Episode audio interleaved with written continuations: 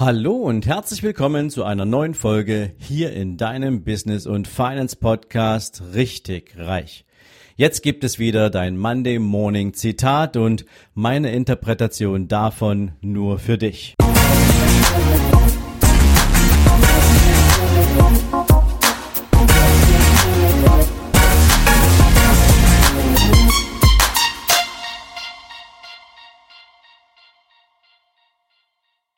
Guten Morgen und herzlich willkommen zu einer neuen Zitate-Folge.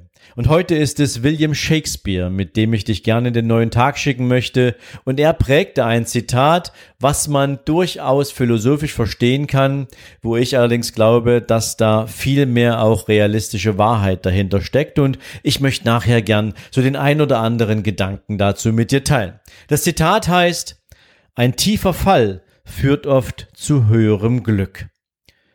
Und das Zitat kann man durchaus erstmal sacken lassen. Denn natürlich scheint es sich ein bisschen widersprüchlich zu verhalten, wenn wir uns doch unseren Zielen nähern, wenn wir für unsere Ziele arbeiten, ähm, dann verbinden wir ja damit die Erreichung eines gewissen emotionalen Zustands, den wir vielleicht doch als Glück bezeichnen, denn es macht uns glücklich, wenn wir Ziele erreichen, wenn wir dahin kommen, wo wir hinwollen. Warum sollte jetzt ein tiefer Fall uns noch höheres Glück bescheinigen?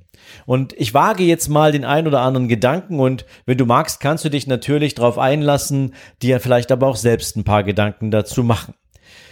Das Zitat besagt, dass wir scheinbar erst richtig tief fallen müssen, um am Ende zu verstehen, welche Elemente denn unser Leben zusammenhalten, was wichtig ist im Leben und wo wir vielleicht mit Demut im Kopf auch wieder aufstehen, uns aufrichten dürfen. Und Vielleicht ist das, was William Shakespeare meint, auch gekoppelt an etwas, das ich erzwungene Entschleunigung nennen würde. Ich habe in meinem Leben schon den ein oder anderen Menschen getroffen, der mir bestätigt hat, nach einer Auszeit aus dem Business, nach einer Auszeit aus dem Job, ob jetzt gewollt oder ungewollt, und wir reden jetzt hier mal in diesem Kontext des Zitats von ungewollt, dass es viele, viele Gedanken mal in eine andere Richtung gegeben hat, dass Prioritäten neu gesetzt worden sind und dass man insbesondere, wenn man vielleicht eine schlimme Krankheit durchlitten hat, festgestellt hat, worum es im Leben denn wirklich geht und dass man seine Prioritäten, wie gesagt, vielleicht einmal neu definiert und sein ganzes Leben vielleicht auch ein Stück neu ordnet. Und ich glaube, es gibt uns die Gelegenheit, aus dieser Geschichte für uns selbst eine Reflexion zu erzeugen. Egal ob es, wie gesagt, eine Krankheit ist oder ob wir uns ein Bein brechen und für sechs, acht Wochen nirgendwo mehr hin können, wenn wir gezwungen sind, uns mit uns zu beschäftigen.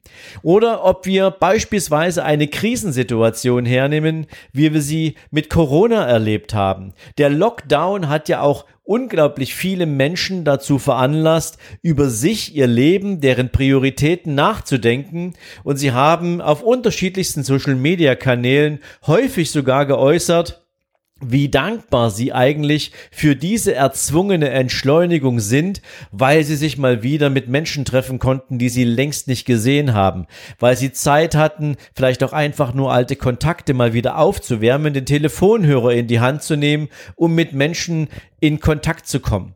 Vielleicht auch einfach, weil es darum ging, mal zu vergessen, wie sich Stress anfühlt, zu vergessen, wie die Dauerschleife abläuft, morgens aus dem Haus, spät abends wiederkommen, kaum Zeit für die Familie, gehetzt zu sein und plötzlich mit Homeoffice und Co. entstanden ganz andere Wahrnehmungsbilder und dabei kam natürlich auch der ein oder andere Gedanke hoch, dass, wow, wie schön kann eigentlich das Leben sein, wenn ich mich nicht im permanenten Modus der Überforderung und Überlastung befinde.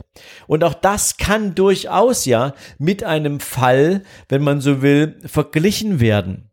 Und diese Art von Reflexion erzeugt bei dem einen oder anderen, je nachdem wie dramatisch auch der Fall aussehen mag, eine gewisse, ein Aufbruch dieser typischen Lethargie, in der wir uns in unserem eigenen Lebenssaft permanent drehen. Das kannst du vielleicht ein bisschen vergleichen. Ich wage mal so die These, als wenn du die Vorhänge aufziehst und plötzlich wieder klar siehst, als wenn du das Fenster öffnest und den blauen Himmel sehen kannst, wo vorher vielleicht nur irgendwie, ja, die Scheiben voller Schmutz waren und du dich gefragt hast, wann eigentlich mal wieder Licht ins Zimmer fällt. Vielleicht auch einfach nur, wenn ich mal eine Erfahrung mitgeben darf. Ähm, ich war letztes Jahr in New York und habe in New York ein Musical besucht.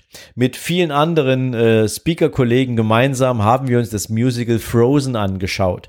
Du kennst es hier in Deutschland unter dem Disney-Film ähm, mit Anna und ihrer Schwester und die, also die, Eis, die Eisprinzessin oder die Eiskönigin hieß es hier in Deutschland, glaube ich. Und ähm, Frozen ist der Originaltitel und es wurde dort am Broadway aufgeführt als Musical.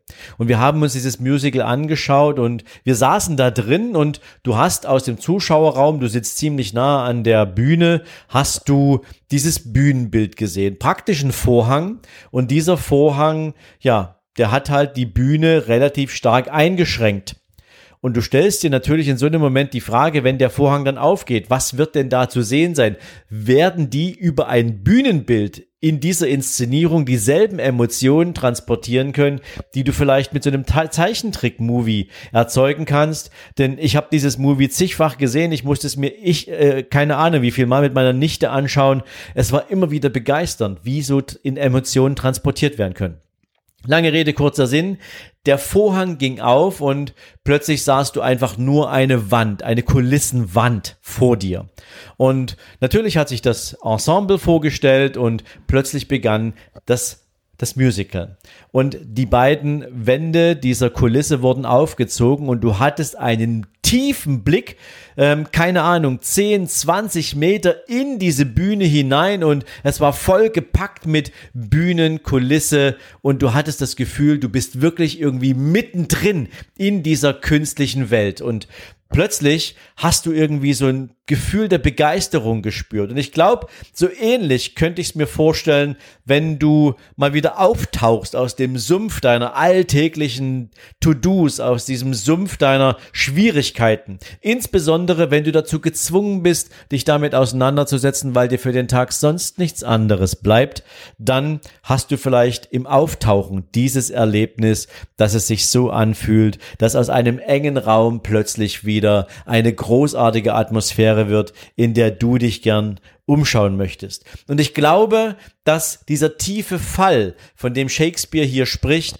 auch etwas damit zu tun haben kann, dass wenn wir mal abkommen vom Weg und wir feststellen, dass wir gegen eine Wand gelaufen sind und den Weg zurück jetzt vielleicht nicht finden, dass wir einfach mal auf die Stopptaste drücken können und auf Neuanfang schalten. Es ist die Chance, neu anzufangen, völlig ohne alte Erfahrungen mitnehmen zu müssen. Viele Menschen haben das getan in unterschiedlichsten Lebensbereichen. Sie haben neu angefangen. Denk mal darüber nach, wie es beispielsweise ist, wenn eine Beziehung zu Ende geht. Das ist etwas, das wünscht man sich nicht. Und egal, ob du derjenige bist, der eine Beziehung beendet oder ob du derjenige bist, der zurückgeblieben ist in dieser Beziehung. Ähm, am Anfang ist Schmerz da. Und dieser Schmerz tut weh und du hast das Gefühl, die Welt dreht sich nicht weiter und wann wird das jemals aufhören?